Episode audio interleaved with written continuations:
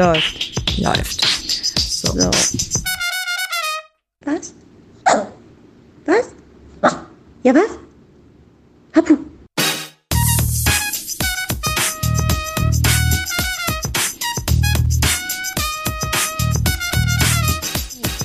Ich, hallo und herzlich willkommen zu unserer 37. Folge, Elissa, gell? Kurzer ja. Prozess, ein juristischer Rundumschlag mit dir, Elissa Chartic-Bär und mir, Talaye Bagheri.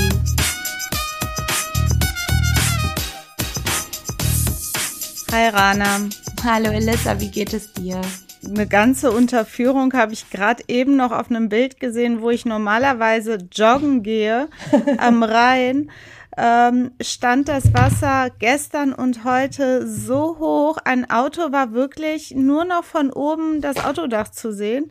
Scheiße. Ähm, richtig, richtig schlimm. Und ich muss auch sagen, gestern habe ich ein bisschen Depris bekommen, weil ja. es war ein Gefühl von absoluter Ohnmacht und null Kontrolle auf diese auf diese Wettersituation, es hat halt einfach in Strömen, ja, wie aus Eimern geschüttet. Dann ist hier das WLAN ausgefallen, Internet weg und dann sitzt du da mit einem Hund. Jedes Mal, wenn wir mit dem Kleinen raus sind, sah der danach aus wie so eine nasse Ratte und jetzt hat er sich aber an den Föhn gewöhnt und alles und wird das auch alles super. Ja, ich musste ihm so ein kleines Regenjäckchen kaufen, also alles, was ich immer so ein bisschen strange fand, ähm, was so Tierhalter machen, macht Sinn. Ne? Ne? damit der nicht immer so ganz nass ist. Auch wenn es artgerecht ist, aber ich meine, die sind ja domestiziert. Du und kannst ja ihm auch, äh, du kannst Hapu heißt der Ranas Hund für unsere Zuhörerin, äh, damit man, damit ihr auch wisst, worüber wir sprechen, über wen wir sprechen.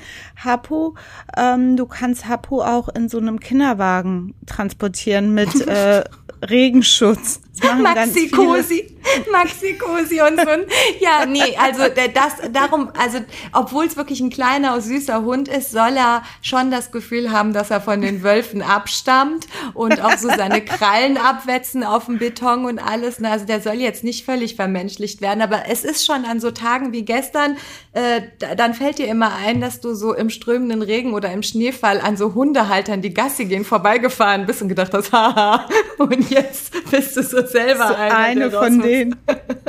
ja, aber ähm, wir haben uns langsam dran gewöhnt. Alireza war von vornherein 180 km/h dabei. Ich hatte eine kleine Wochenbettdepression, aber äh, auch das stehen wir jetzt langsam durch. Ein Welpe macht viel Arbeit. Wir waren vorbereitet und es bereichert das Leben. Aber alle Hundehalter draußen wissen ja, was ich meine.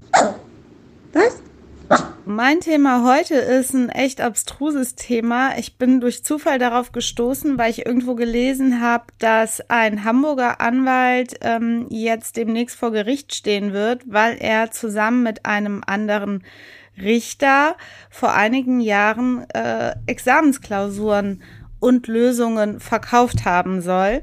Mhm. Äh, in dem Zusammenhang bin ich auf diesen Fall von vor ein paar Jahren gestoßen, wo es darum ging, dass ein Richter aus, Nieder aus Niedersachsen ähm, äh, Referendaren, die das zweite Staatsexamen machen sollten, Examensklausuren verkauft hat und Lösungen verkauft hat und äh, verschenkt hat und gegen Sex auch weitergegeben hat oder hm. erwarteten Sex. Also er hat sich dann was erhofft, ist dann in so einer spektakulären äh, Aktion in Mailand festgenommen worden Okay, mehr spoiler ich nicht, ja. aber darum soll es gehen, um einen etwas älteren Fall und die Absurdität dieses ähm, Prüfungssystems, dass die äh, Referendarinnen dermaßen verzweifelt sind, gerade wenn man auch den ersten Versuch des äh, Staatsexamens äh, in, in Sand gesetzt hat, dann hat man ja nur noch einen Versuch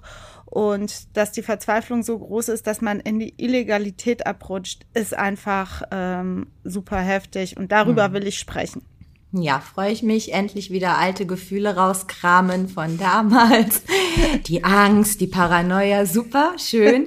ähm, dementsprechend rede ich heute ähm, mal über etwas weniger Abstruses, sondern vielleicht ähm, ganz interessant und auch sinnvoll. Es geht um einen Schiedsrichter, der aufgrund seines Alters bald seinen Schiri-Job nicht mehr machen soll. So zumindest der DFB mit seinen Regularien. Ähm, und es wird um das allgemeine ähm, Gleichbehandlungsgesetz gehen. Darüber haben wir schon mal gesprochen, Elissa. Du erinnerst dich. Der Anwalt, der auf das Festival Isa rauschen wollte. Ja, ja, ja. Der sich aber auch immer so durchgeklagt hat mit ja. Schmerzensgeldzahlung und so, weil er irgendwo nicht angenommen worden ist. Absolut, absolut. Der hat der R&V-Versicherung auf jeden Fall auf der Nase rumgetanzt und äh, war relativ viel beim BGH. Zwischenzeitlich lief ja auch eine, äh, ein Ermittlungsverfahren gegen ihn. Also da ist viel passiert. Aber wir hatten seinerzeit über das Festival gesprochen und ich finde, ich fange mal mit dem Festival an. Das ist so ein ja, welche Folge Einstieg. war das? Boah, Du bist die mit den Zahlen. äh, ja, vielleicht kam ich das noch, während du redest, schnell raus und wir sagen dann am Ende des Parts, in welcher Folge ihr das mit dem Anwalt und dem Zugang zum Festival in München hören genau. könnt. Ansonsten ist ja bei jeder Folge immer wirklich eine kurze Zusammenfassung. Ähm, da kann man das sicherlich auch noch mal eruieren. Also, ähm, der Anwalt damals, damit ich den Einstieg in unseren Schiedsrichterfall mache, äh, die Sache ist beim BGH entschieden. So hatten wir das letzte Mal geendet mit dem Cliffhanger, was passiert beim BGH? Und äh, der BGH hat ähm, gesagt, nö, das war schon in Ordnung, dass du da mit 44 nicht reinkamst. Für diejenigen, die es auch äh, juristisch interessiert, der äh, BGH sagt, der Anwendungsbereich des allgemeinen Gleichbehandlungsgesetzes sei bei dieser Art von Veranstaltung nicht eröffnet gewesen. Also dieses Festival Isar-Rauschen, ähm, das war nicht ähm, ein, eine Veranstaltung, wo das AGG Anwendung findet. Ähm, man hat gesagt, das ist äh, so geplant gewesen, dass Leute im selben Alter und so mit demselben Habitus zusammenkommen und feiern. Und dementsprechend war das völlig in Ordnung, dass die damaligen Kontrolleure den damals 44 Jahre alten Anwalt nicht reingelassen haben. Der gute Mann ist also gescheitert, äh, konnte keine Altersdiskriminierung geltend machen, kein Schmerzensgeld kassieren und äh, bin mal gespannt, was er als nächstes finden wird. Ähm, sobald das Strafverfahren entschieden ist, das weiß ich noch gar nicht, werden wir sicherlich noch mal über den Kollegen reden. Aber das dazu, Elissa. Was sagst du dazu? Findest du das in Ordnung? Also ich finde die Entscheidung, die konkrete individuelle Entscheidung, dass er da nicht rein durfte, totalen Quatsch. Jemand mit 44, der vielleicht ein bisschen bieder aussieht, da nicht reinzulassen. Aber wenn das das Motto dieses Festivals mhm. ist, ein junge Leute Festival, ähm, sehe ich darin keine, äh, keinen Verstoß gegen das allgemeine Gleichbehandlungsgesetz, weil das ist einfach nur so ein äh, klagewütiger, äh, in, seiner, in seinem Ego verletzter Typ, der da jetzt unbedingt sich Zugang verschaffen will und eh Bock auf Klagen und Rechtsstreitigkeiten hat. Ähm, dass da jetzt kein ganz genereller Verstoß gesehen werden kann, sehe ich für richtig. Ich bin auf der Seite des BGH. Ja, ich, ich in diesem konkreten Einzelfall auch. Ähm, und ähm, in der Tat, ich meine, man kann jetzt darüber diskutieren, Massegeschäft ja oder nein. Eigentlich ist ein Festival ja so ein Ort, man hat so ein bisschen so Woodstock vor Augen, wo Leute so zusammenkommen, verschiedene Ethnien, verschiedene Altersgruppen. Es gibt auch Rechtsrock-Festivals. Also ja, das, das ist nochmal ja. was ganz anderes. Das stimmt, stimmt. Ist in der Tat, der Veranstalter wollte, dass das alles homogen bleibt. Kann man drüber diskutieren. Er ist auch nicht ja wegen seines konkreten Alters äh, nicht reingelassen worden. Man hat ja nicht in seinen Perso geguckt, sondern aufgrund seines Erscheinungsbilds war er zu alt. Also vielleicht kommt ein 50-jähriger Flippiger eher rein. Ähm, und was der BGH hier gesagt hat, was ich ganz gut fand, weil der Anwalt von diesem Kollegen, der geklagt hatte, der hat ja gesagt, man stelle sich mal vor, es gäbe eine Veranstaltung nur für Christen, äh, so eine Party, was wäre dann da los? Und da hat der BGH gesagt, ähm, Diskriminierungen wegen Rasse und Religion und Ethnie seien grundsätzlich anders zu gewichten als beim Alter. Also das, ne? das, diesen Vergleich hätte ich jetzt so in der Art auch ziehen wollen, um dann fiel mir ein, nee, das passt gar nicht. Wenn, weil ich gerade eben Rechtsrock-Festival gesagt habe, ja. wenn da jetzt so ein äh, Migrationshintergrund aussehender äh, Typ oder Frau reingehen möchte und dann gesagt wird, nee, du bist kein äh, echter Deutscher, oder du ja. bist schwarz, du darfst hier nicht rein, dann ist das eine andere Form der Diskriminierung. Dann äh, ist es natürlich auch anders rechtlich zu bewerten. Aber ähm, ja, grundsätzlich ja. ist es hier okay ist für mich voll okay. Eigentlich nicht der Rede wert. Kommst du halt nicht rein. Kommst geh halt zum rein, geh nach Festival. Hause. Geh nach Hause oder mach was anderes Feines. Trink ein Chardonnay, wie es sich gehört. So noch weiter diskriminieren, weißt du? Aber nein, wir sind ja grundsätzlich uns einig. Er hat sich durch drei Instanzen geklagt. Und sorry, wenn du dann beim BGH quasi auch nochmal scheiterst, dann ist es rechtlich so. Und ähm, ich finde auch dann zu akzeptieren. Äh, ganz Aber anders, wie sieht es ja. denn jetzt mit dem Schiedsrichter genau. aus? Weil das hat mich echt echt beschäftigt. Der Typ ist ja noch ganz gut im Saft, aber darf nicht Schiedsrichtern. Ja, konkret geht es um Manuel Gräfe. Äh, der ist nun 47 Jahre alt geworden und muss seinen Schiri-Job beenden. Ähm, das liegt daran, dass, dass der DFB so möchte, beziehungsweise festgelegt hat. Der DFB, da haben wir schon mal drüber geredet. Da weiß ich auch, wie die Folge hieß. ABC-Anzüge hieß die. Wir haben über den DFB geredet. Der DFB ist der äh, Deutsche Fußballbund e.V., also ein eingetragener Verein, ist ein Dachverband von 26 Fußballverbänden. Und wie so Vereine sind, die haben Satzungen, Verordnungen, Ordnungen, die können sich ein Gesetz geben eine Gesetzgebung. Also alles, was verbandsintern zu regeln ist, können die per Gesetz und Satzung und Ordnungen für sich einfach festlegen.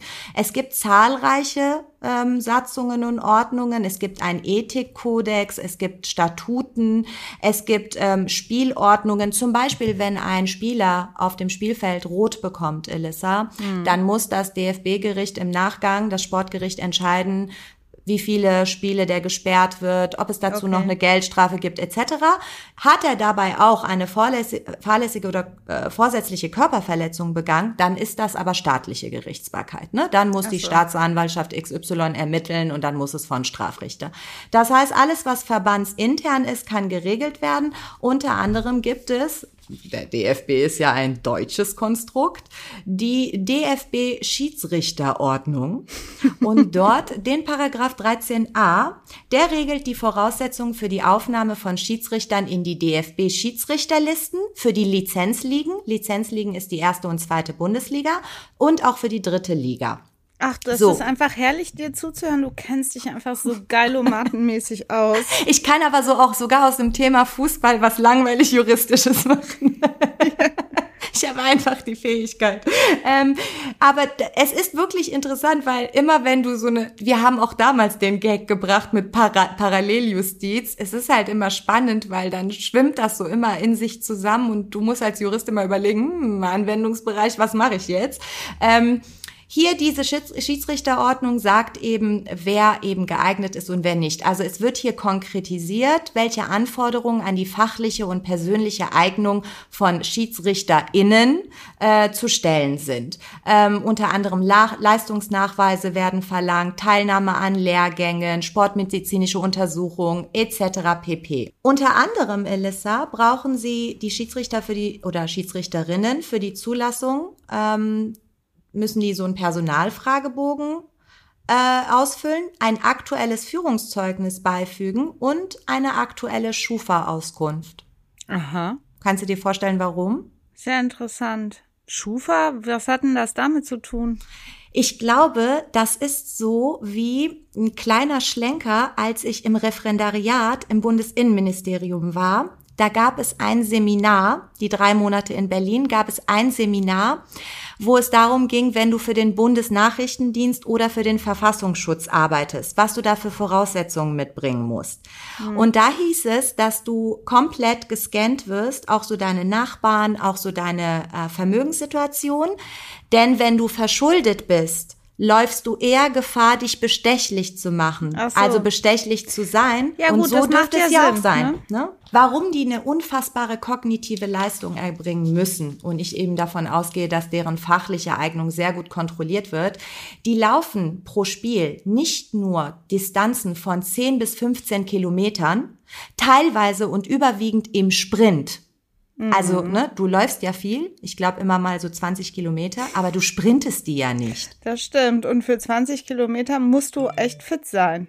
Ja. Da musst du echt, also gut im Training sein, auf jeden Fall. Und während die diese 15 Kilometer überwiegend sprinten, müssen die pro Spiel etwa 200 Entscheidungen treffen, schnell und äh, regelkonform. Und dabei, wer jetzt mal die EM verfolgt hat und äh, auch den Videoschiedsrichter in der Bundesliga verfolgt hat. Es gibt ja auf dem Spielfeld selten so Entscheidungen schwarz oder weiß. Die allermeisten Entscheidungen sind ja im Graubereich. Mhm. War das jetzt eine äh, äh, Tat oder war, war das jetzt abseits, war das nicht abseits? All das ähm, führt natürlich zu einem immensen Druck und ähm, das heißt, die müssen ordentlich was leisten. Das war vor 20 bis 30 Jahren nicht so.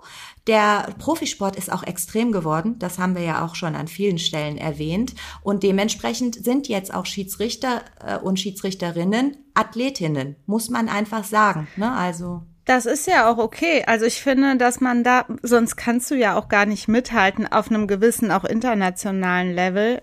Äh, ja. Aber hier geht es jetzt um Spiele innerhalb von Deutschland. Genau, das ne? ist jetzt die DFB und das ist jetzt auch die Krux. 13a Schiedsrichterordnung und eben die Schiedsrichterordnung insgesamt sagen, mit 47 ist Ende. Ganz unabhängig davon, ob du jetzt Leistung erbringst oder nicht, ob du total ideal gearbeitet hast oder nicht, ob du tadellose Saison hinter dir hattest oder nicht. Mit 47 ganz starr ist Ende. Also das jetzt, du hast mich zwar nicht gefragt, aber ganz, ähm, ganz ad hoc fällt mir wirklich dazu ein, dass ich das äh, einen zu großen Eingriff als einen zu großen Eingriff empfinde, weil so eine Höchstaltersgrenze, klar, irgendwo muss man die setzen, mhm. vielleicht.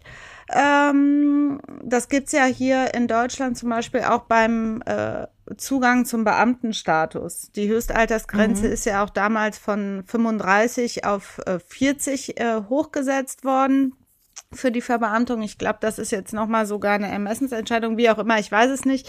Äh, aber beim Fußball mit 47 Jahren den Cut zu machen, finde ich schon heftig. Es gibt ja einfach unglaublich viele Männer und Frauen, die Schiedsrichter und Schiedsrichterinnen sind, mit 47 und älter noch immer fit genug sind, vielleicht auch deutlich fitter als jüngere Kolleginnen und in der Lage sind, äh, den Job zu machen. Warum auch nicht mit 47 bisher nicht raus aus allem, oder? Ja, äh, weiß äh, nicht, wie siehst du das? Äh, ich, es kommt halt immer individuell auf ja. dich an. Wenn du eine und, Sportskanone ja. bist, äh, geistig einfach total fit, ja. meine ich schon, dass man hier eine Einzelfallprüfung vornehmen müsste. Das ist immer das Problem. Äh, wir haben diese Problematik mit starren Klauseln relativ häufig in der Juristerei, unter anderem ja auch im Mietrecht. Äh, Stichwort Schönheitsreparaturklauseln. Da war ja früher in Mietverträgen auch geregelt, alle zwei Jahre Küche, alle drei Jahre Wohnzimmer, alle fünf Jahre Geiler Bad. Vergleich, aber ich weiß, ja, was du meinst. aber es ist tatsächlich genauso. Du kannst es ja nicht starr sehen, wenn ich drei Jahre in meiner Küche nicht einen Tag gekocht habe, warum soll ich die renovieren? Es ist mhm. einfach zu starr und ähm, gibt auch nicht die Lebens, die verschiedenen Lebensrealitäten wieder. Genau das sagst du ja letztlich.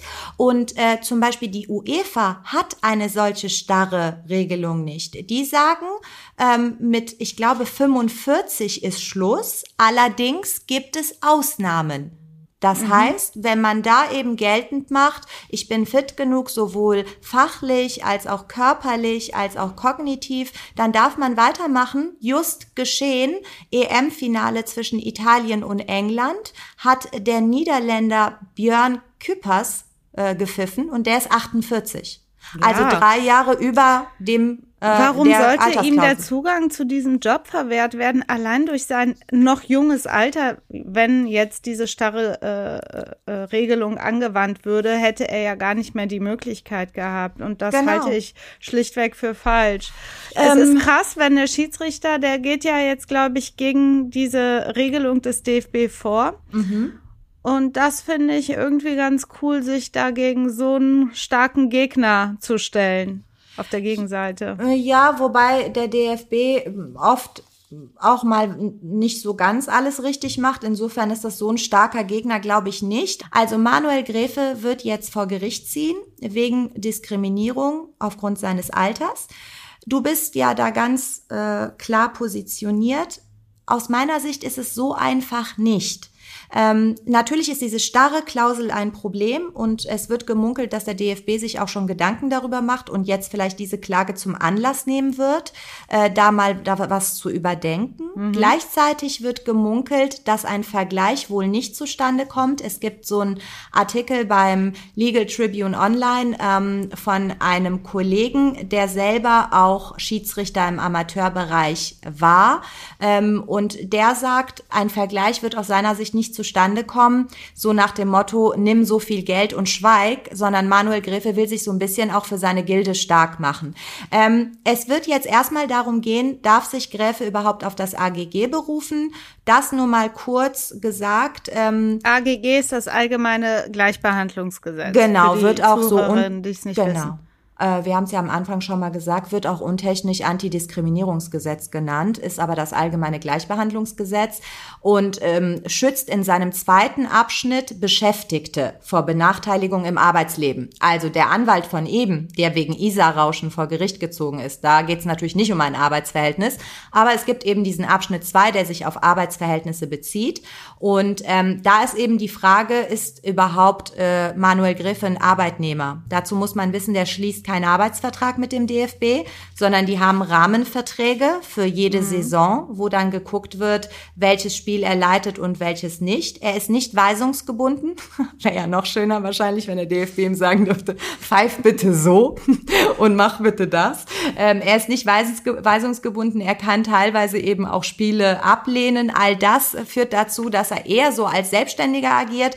Das AGG sagt aber bei ähm, Diskriminierung ähm, hinsichtlich hinsichtlich der ähm, Einstellungen, Anstellung und der Arbeit, dass eben Selbstständige auch geschützt sind. Das okay. ist ja eine Euro europarechtliche Vorgabe gewesen, ähm, dass das AGG kam und da ist das eben auch so, dass die Selbstständigen mit involviert sind.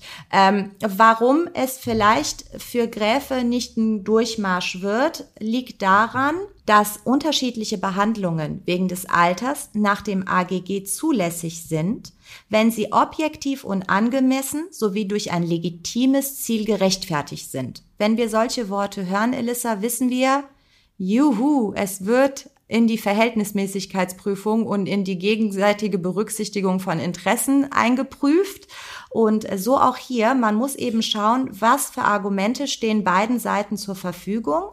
Ähm, der DFB wird, könnte hier Anhaltspunkte darlegen, äh, dass er eben sagt, ähm, dass der Zweck dieser starren Altersklausel ist, dass man davon ausgeht, dass die Leistungsfähigkeit tendenziell mit dem Alter abnimmt und ähm, man so auch einer steigenden Verletzungsgefahr Rechnung tragen will. Zumal das Spieltempo im Spitzenfußball seit Jahren steigt. Da komme ich zurück auf das, was du eben gesagt hast. Das halte ich für unsinnig, ne? weil es halt individuell, wenn jemand mit 47 mhm. topfit ist, warum nicht?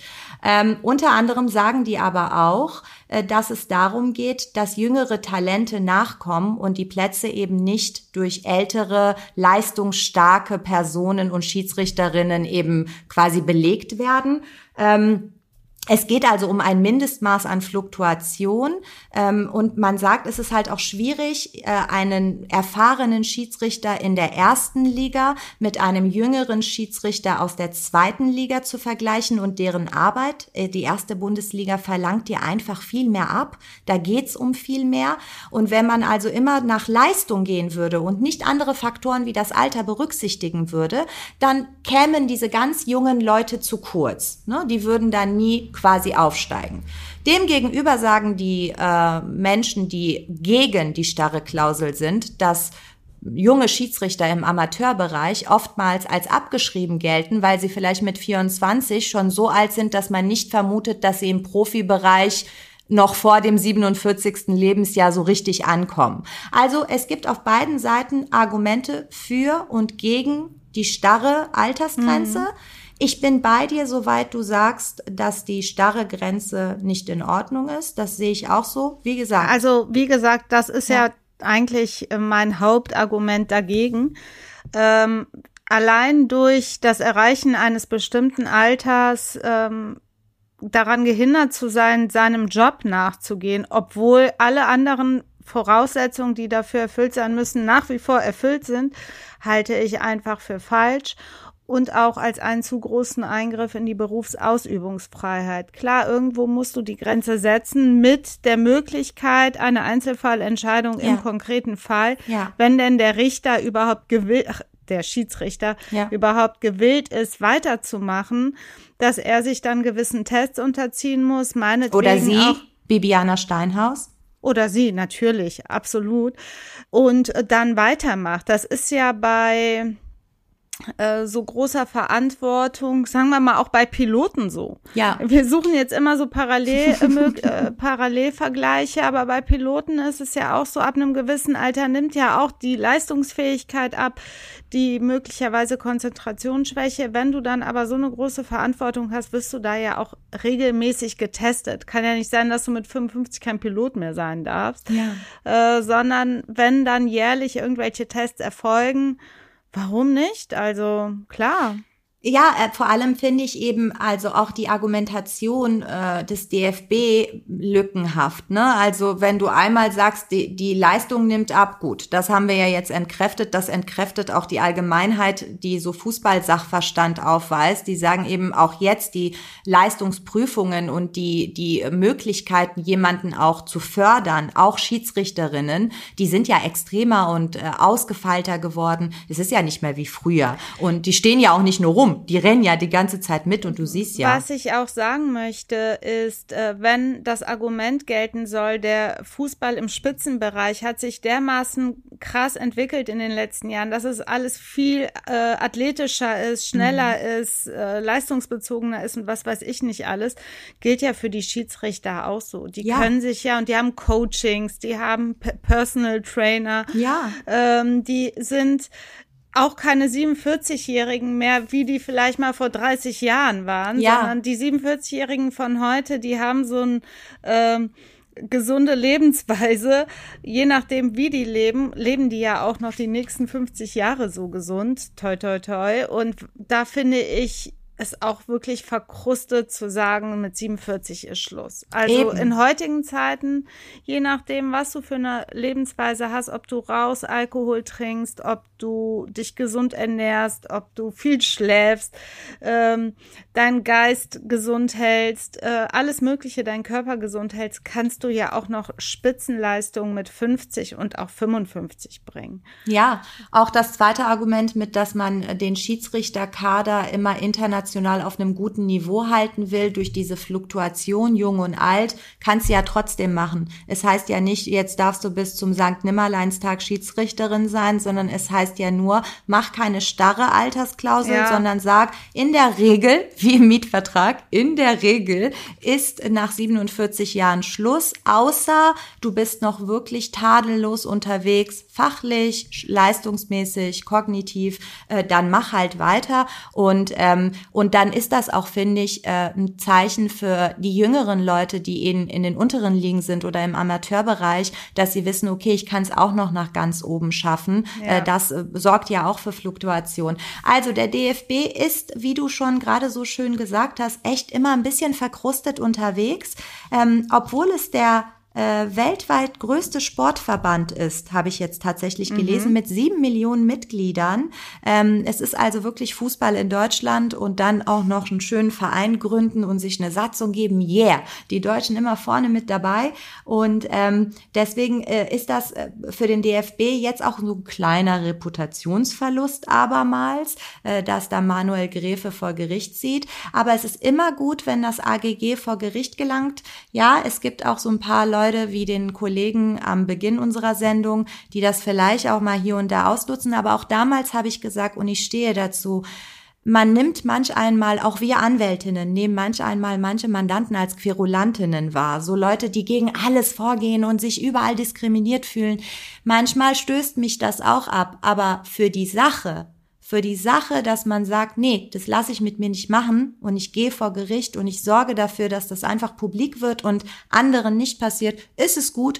Insofern ist Manuel Gräfe ein Vorreiter und ich bin sehr gespannt, was die staatlichen Gerichte dahingehend entscheiden werden.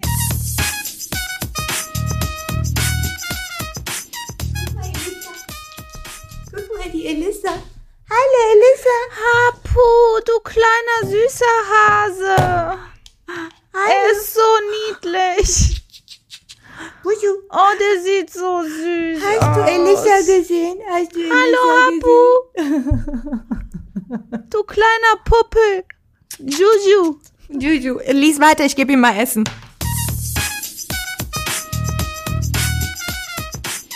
Ich erzähle heute über einen total hot Gossip-Fall aus der Juristerei. Wie ich eben schon gesagt habe, du magst ja solche Fälle. Total.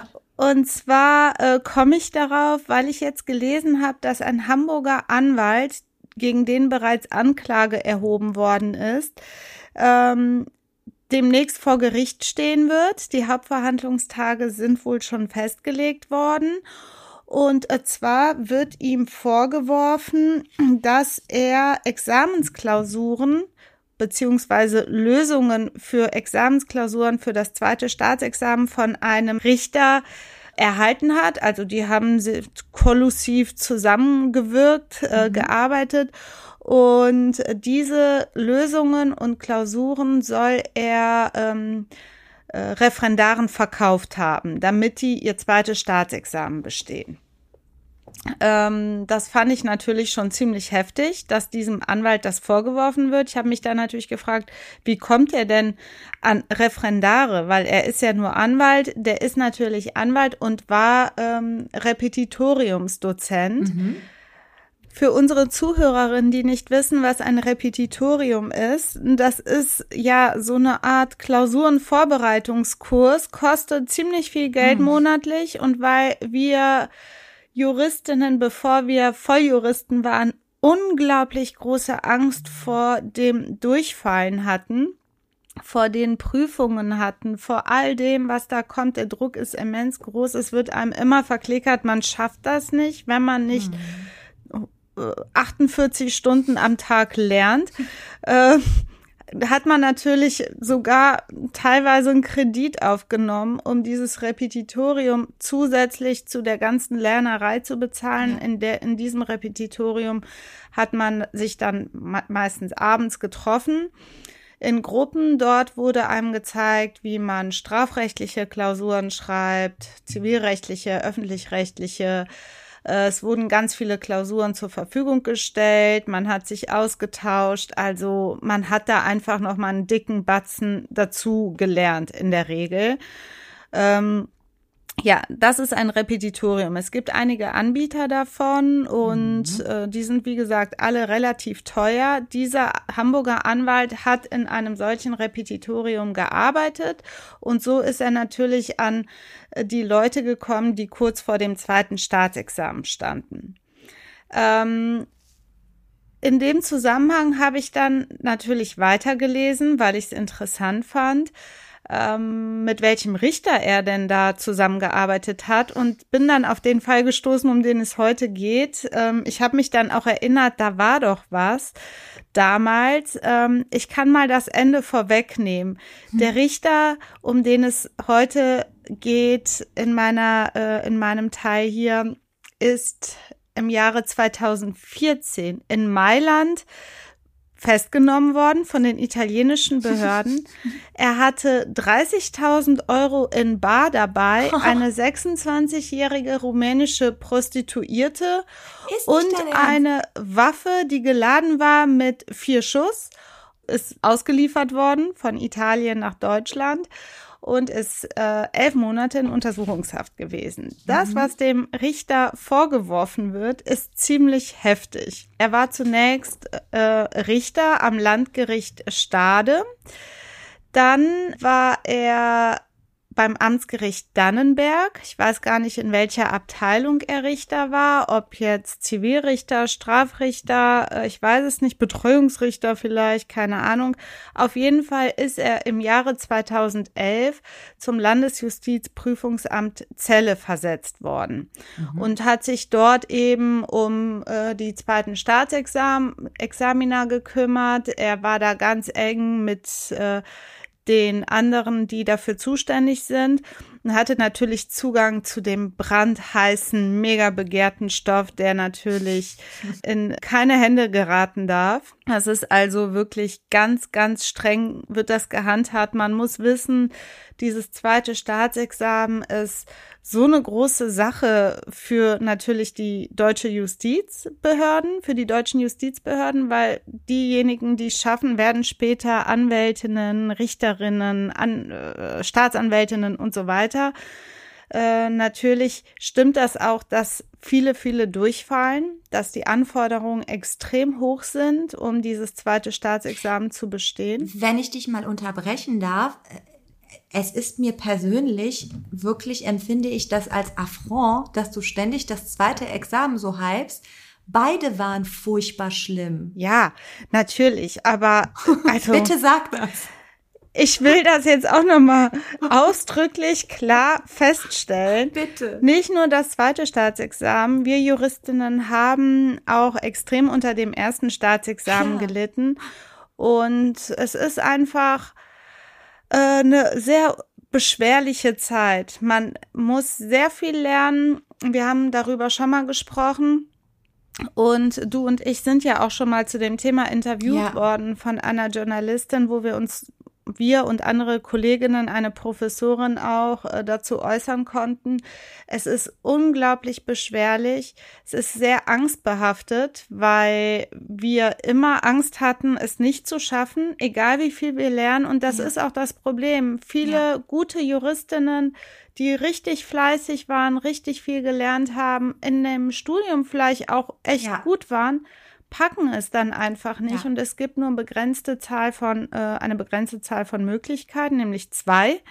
Danach kommt nur noch, und das ist echt, äh, also allein der Begriff ein Gnadengesuch ja. muss man dann stellen, um es ein drittes Mal machen zu können. Nur das zweite, das erste kannst du noch nicht mal per Gnadengesuch. Da bist du. Ja, aber Gnadengesuch hat auch ja. wirklich sowas ja, du musst halt auch was vortragen, wo, wo dann wird dir Gnade gewährt. Also du musst schon sagen, irgendwer ist gestorben, das also ist es hat so was Biblisches. Ja, es ist wirklich, äh, wir haben eine immense Durchfallquote in der Juristerei, eine immense. Wir haben eine hohe Selbstmordquote. Das muss man einfach so sehen und sagen.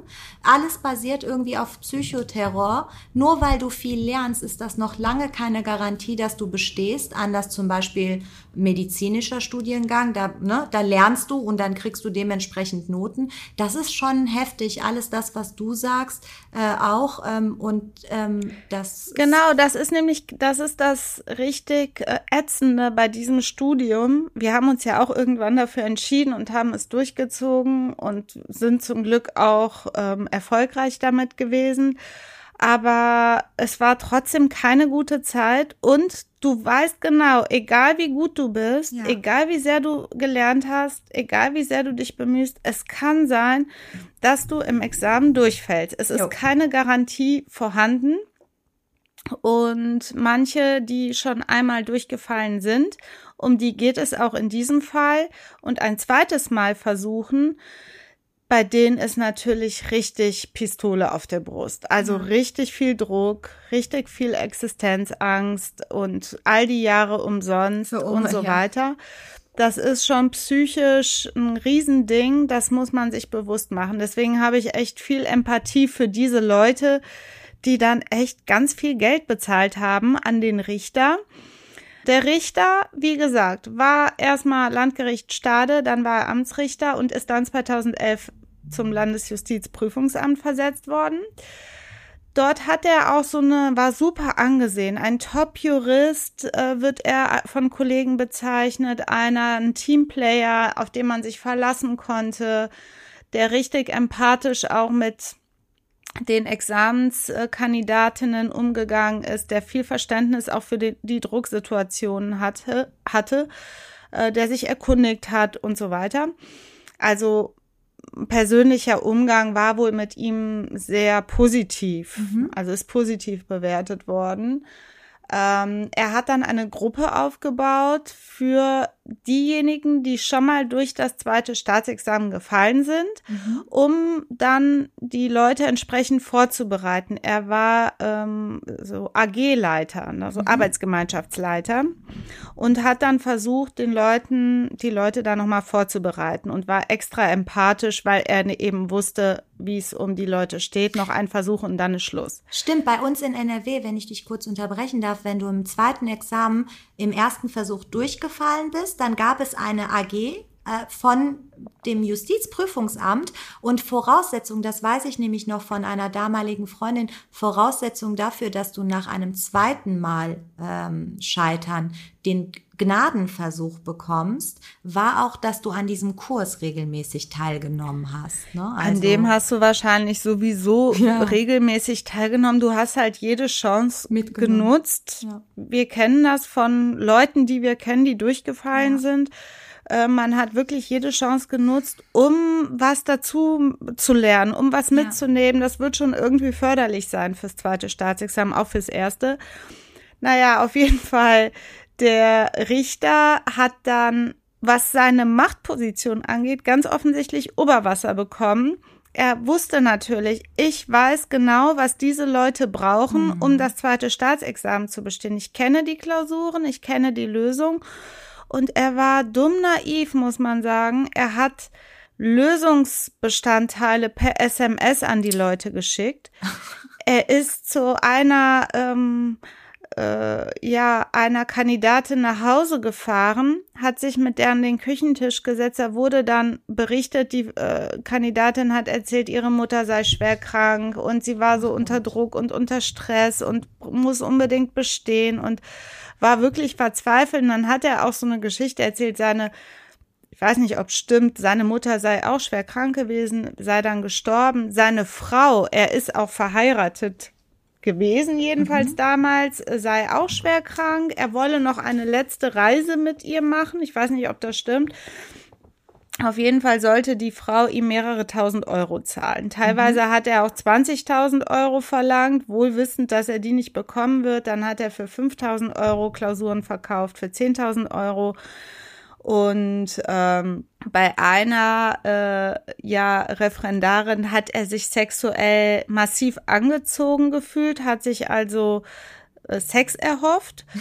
Mit einer anderen hatte er auch eine außereheliche Affäre, die hat dann an Valentinstag mit ihm Schluss gemacht. Ach also Gott.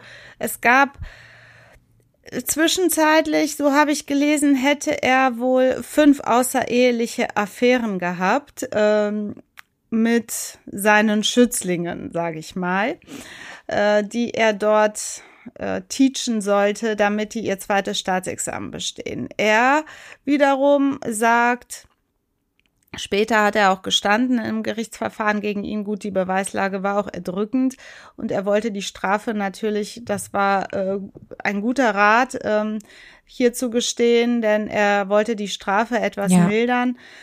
Ähm, er sagt natürlich, ich hatte großes Mitleid mit vielen äh, dieser Referendare. Ich wusste, die sind gute Juristinnen und Juristen, aber werden es nicht schaffen. Die meisten hatten Migrationshintergrund und hatten sowieso schwerer. Den wollte er helfen, aber so ganz ähm, ja äh, selbstlos und äh, hilfsbereit kann er gar nicht gewesen sein, denn er hat auch richtig viel Kohle von denen. Ja äh, verlangt und auch Nötigung ausgesprochen, zum Beispiel, indem er einer gedroht hat, wenn du das jemandem sagst, werde ich eine Verleumdungsklage gegen dich einreichen, sozusagen mit, mit dem Vor mit dem Argument, das stimmt ja alles gar nicht. Mhm. Er hat aber parallel, wie gesagt, SMS verschickt und hat selber Beweise als Richter. Ich meine, hallo, er hat selber Beweise geschaffen, die ihn überführen konnten.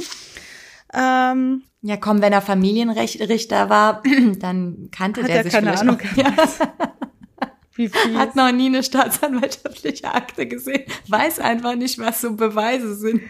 Ja gut, aber so als äh, Volljurist mit jahrelanger Berufserfahrung bei Gericht. Er weiß ja, wie die Dinge laufen. Und abgesehen und davon lehrt er ja Leute, die in diese Laufbahn rein wollen. Ja. Also man kann schon voraussetzen, dass er Ahnung hat. Einfach, der war wie so oft, Elissa, das haben wir ja auch in dieser ganzen MeToo-Debatte, ich weiß gar nicht immer, warum ich deinen Namen immer so dazu sage, so Elissa, ähm, aber äh, die fühlen betont sich die dann, Ansprache. Oder so, also Elissa, ähm, die fühlen sich dann sicherer, ähm, auch jetzt Dieter Wedel und so haben wir ja auch schon mal drüber gesprochen, irgendwann machen die so Kram, wo du denkst, hör mal, willst du aufhören? Ja, das ist ja das, wenn einem dieses Machtgefühl ja. so äh, schätze ich das als Laienpsychologin am Küchentisch äh, ein. Äh, wenn dieses Machtgefühl, das du hast, dir über den Kopf wächst, wenn du wirklich denkst, mir kann nichts passieren, ich will haben, all ja. diese Frauen gefallen mir, ja. die Jungen. Ich meine, der war damals 48 oder so. Und die Referendarinnen waren ja entsprechend jung. Gut, die eine war schon 30, da hatte sie auch äh, richtig Stress, weil sie sagt, ich bin schon 30 und habe noch nicht das zweite Staatsexamen, bla bla bla. Also es kommt ja auch doch dieses Ding bei uns Kandidatinnen dazu, das Alter. Mhm. Je jünger man ist, je schneller man fertig wird, desto mhm. besser. Die Note muss dann perfekt sein. Also man macht sich unglaublichen Druck als junger Mensch in diesem Studium. Das ist der Vorteil, wenn man älter wird und das Ganze hinter sich gebracht hat, sieht man die Dinge echt ein bisschen gelassener. Ähm, naja, auf jeden Fall ist ihm, wie ich das einschätze, aus der Ferne und äh, äh, rückblickend das Ganze über den Kopf gewachsen. Er hat dann einfach Geld verlangt. Das ist ihm teilweise in Bar übergeben worden. Ähm, Überweisung. Überweisung glaube ich nicht, aber da war noch irgendeine andere Variante. Keine Ahnung, ich weiß es nicht. In Bitcoins wahrscheinlich damals. Und, äh, oder Goldbarren. Ähm, Jedenfalls hat er das Geld eingesagt, hat dann schon mitbekommen, dass gegen ihn ermittelt wird. Es gab wohl ähm, richtig auffällige Klausurenergebnisse. Ach in dem nämlich ähm, diejenigen, die dann schon mal durchgefallen sind und ihren zweiten Versuch vom zweiten Staatsexamen hatten, so, ja. so, offiziell der letzte Versuch, dann sind die Durchfaller plötzlich mit 12, 13 Punkten daraus gegangen. Das fiel auf, es fiel auf. Entschuldigung, Entschuldigung, für die Nicht-Juristinnen 12, 13 Punkte von 18 ist in der Juristerei schon, du bist Gott. So. Genau, es kriegen so irgendwie ein Prozent der Leute nee, oder zwei Prozent. aber, aber es wenig. ist wirklich ganz, ganz, äh, äh, ganz, ganz selten, dass jemand in diesen Punktebereich rückt. Und wenn du dann schon mal durchgefallen ja. bist im zweiten Staatsexamen und dann plötzlich 13 Punkte ra raushaust, das ist dann schon auffällig dann ist es ja auch nicht nur die eine Klausur, die so ein Ausreißer nach oben ist, sondern es wurden dann ja teilweise vier, fünf Klausurenergebnisse mitgeteilt. Mhm. Ähm, was auch aufgefallen ist, den äh, Klausurkorrektorinnen, äh, ist, dass die Überschriften, also je nachdem, wenn du jetzt ein Gutachten mhm. machst oder eine Anwaltsklausur, ähm, machst du so Zwischenüberschriften. Dann waren die Zwischenüberschriften teilweise identisch wie die in den Klausurlösungen, mhm. die den Korrektorinnen vorlagen, was natürlich auch total auffällig ist. Es ist selten wie nie der Fall, dass das dann eins zu eins äh, der äh, Prüfling das so hinbekommt. Auch die Aktenvorträge, es wurden dann auch Aktenvortragsthemen weitergegeben und die Lösung dafür äh, waren so ja gleichlautend mit den Ergebnissen, dass das auffällig war. Dann gab es wohl auch Hinweise von einer anderen äh, Referendarin an das Justizprüfungsamt und ja, so sind die Ermittlungen eben eingeleitet worden. Der Verdacht hat sich immer mehr verstärkt. Es gab auch ein Gespräch mit einem äh, mit einer wichtigen Person vom Landesjustizprüfungsamt. Nach diesem Gespräch hat der Richter, äh, um den es hier geht, gecheckt, okay, die sind mir auf den Fersen. Mhm.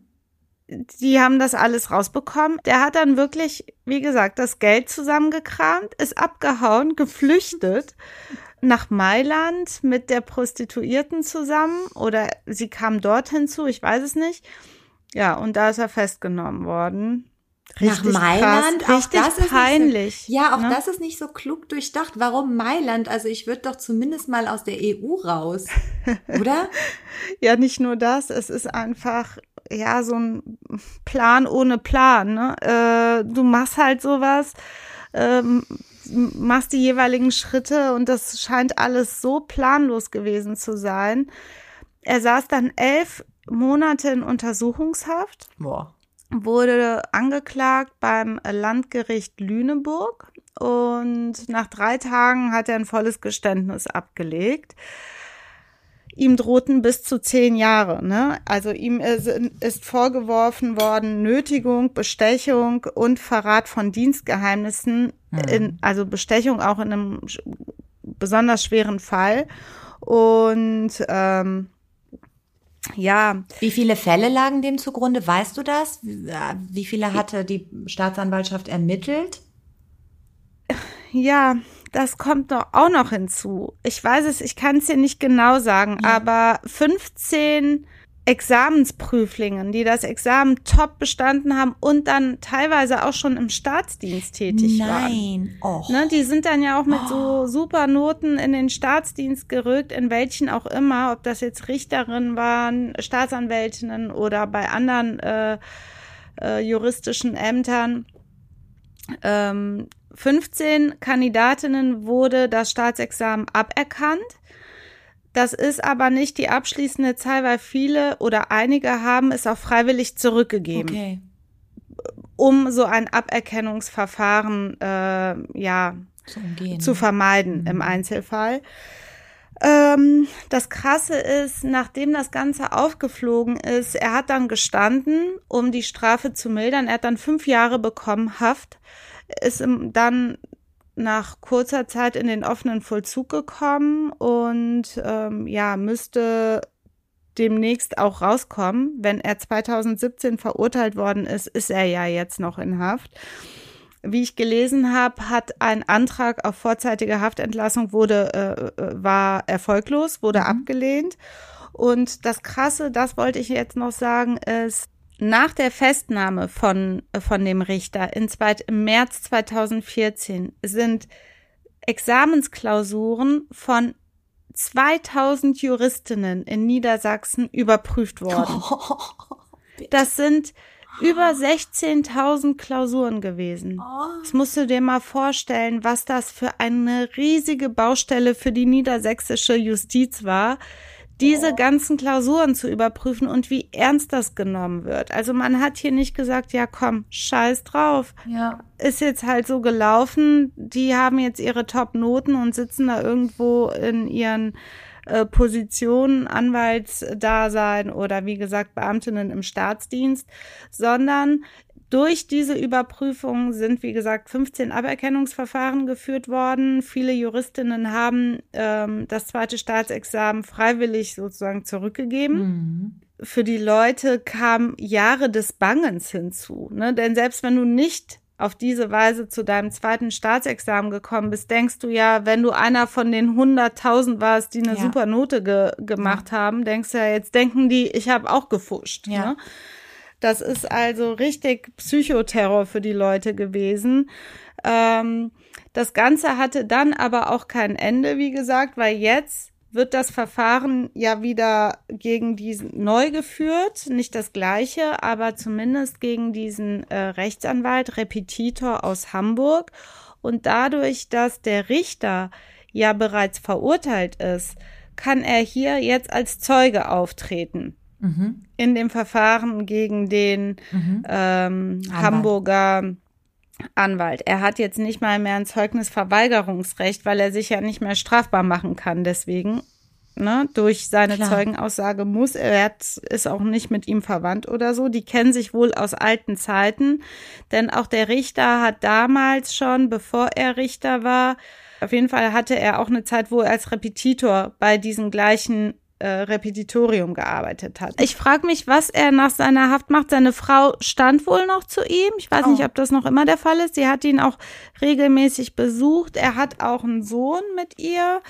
Äh, damals einen. Ich weiß nicht, ob er inzwischen weitere Kinder hat. Also, ich meine, er ist wirklich, er hat sein Leben ruiniert, indem er diesem Machtgefüge Ja. ähm, sich hat, bei diesem Machtgefüge sich hat so entgleiten lassen.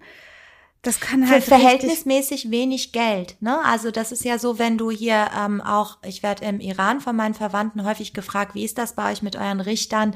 Sind die bestechlich, sind die korrupt? Ne? Die fragen natürlich aus Gründen, die dort halt leider vorherrschen. Ähm, und dann sage ich immer, glaube ich nicht, weil wie viel Geld müsste man dir geben, dass du jetzt als Amtsrichter zum Beispiel ein Urteil in irgendeinem Sinne fällst, ähm, damit sich das rentiert, weil du verlierst deine Position, du verlierst deine Pensionsansprüche. Es ist, aber du es steckst nicht drin. Es ist ein, äh, eine Frage der Persönlichkeit, glaube ich. Also es herrscht, den Eindruck habe ich, so eine uneingeschränkte äh, ein uneingeschränktes Vertrauen in Richter, in Staatsanwälte, dass das integre Leute sind und so weiter und so fort. Ähm, aber wie gesagt, wenn du irgendwie ein persönliches Ja, Problem darauf- hast, ja. eine charakterliche Ja. Schwäche, die steht dir ja nicht auf der Stirn geschrieben, wenn du äh, dir ausmalst, wie dieser Richter mit seinen Referendarinnen sexuelle Beziehungen einzugehen und da versucht, die an sich heranzulocken, indem er denen sagt, ich helf, verhelfe dir zum Examensglück. Äh, wir können was miteinander anfangen dafür oder wir müssen was miteinander anfangen dafür. Ähm, Ja, das ist so ein einfach- Machtgefälle. Ne? In diesem Subordinationsverhältnis passiert das äh, bestimmt nicht selten. Ähm, ich glaube auch, dass das eher sein, sein, sein ähm, Triebmittel war, sein Antrieb war und nicht das Geld, weil du, man hat ihn in Mailand mit 30.000 Pin was, was machst du in Mailand gerade? Weißt du, willst Ja. du das doch so in zwei Wochen los? Was machst du mit dem Geld? Also so richtig. Ich denke ähm, auch, das hatte was nicht. auf jeden Fall mit dem sexuellen Trieb zu tun und äh, dem ist er auf jeden Fall erlegen. Wie das jetzt mit dem Hamburger Anwalt weitergeht, wir werden sehen. Mir tut's für den weniger leid als für diese ganzen ähm, Examensanwärterinnen, die dann auch bestanden haben. Ich weiß, sie haben was, sie haben was ähm, ja Unrechtes getan, indem sie Klausuren gekauft haben. Aber ich stell dir das vor, dann bringst du das irgendwie. Es ist ja trotzdem noch Psychoterror, auch wenn du die Lösung kennst. Ja, und äh, und dann bist du im Job und dann kommt jemand und sagt Tschö. Vielleicht nur zum Abschluss. Die äh, Prüflinge sind, also bei denen das jetzt rausgekommen ist, auch verurteilt worden, irgendwas zwischen sechs und zwölf Monate Bewährungsstrafe. Okay. Also die sind nicht straffrei davon Ja. In diesem Sinne, liebe Rana, ich bin heilfroh, dass wir das echt hinter uns gebracht haben, dass wir schon ein paar Jahre im Job sind und das äh, Trauma äh, erstes und zweites Staatsexamen abgehakt haben.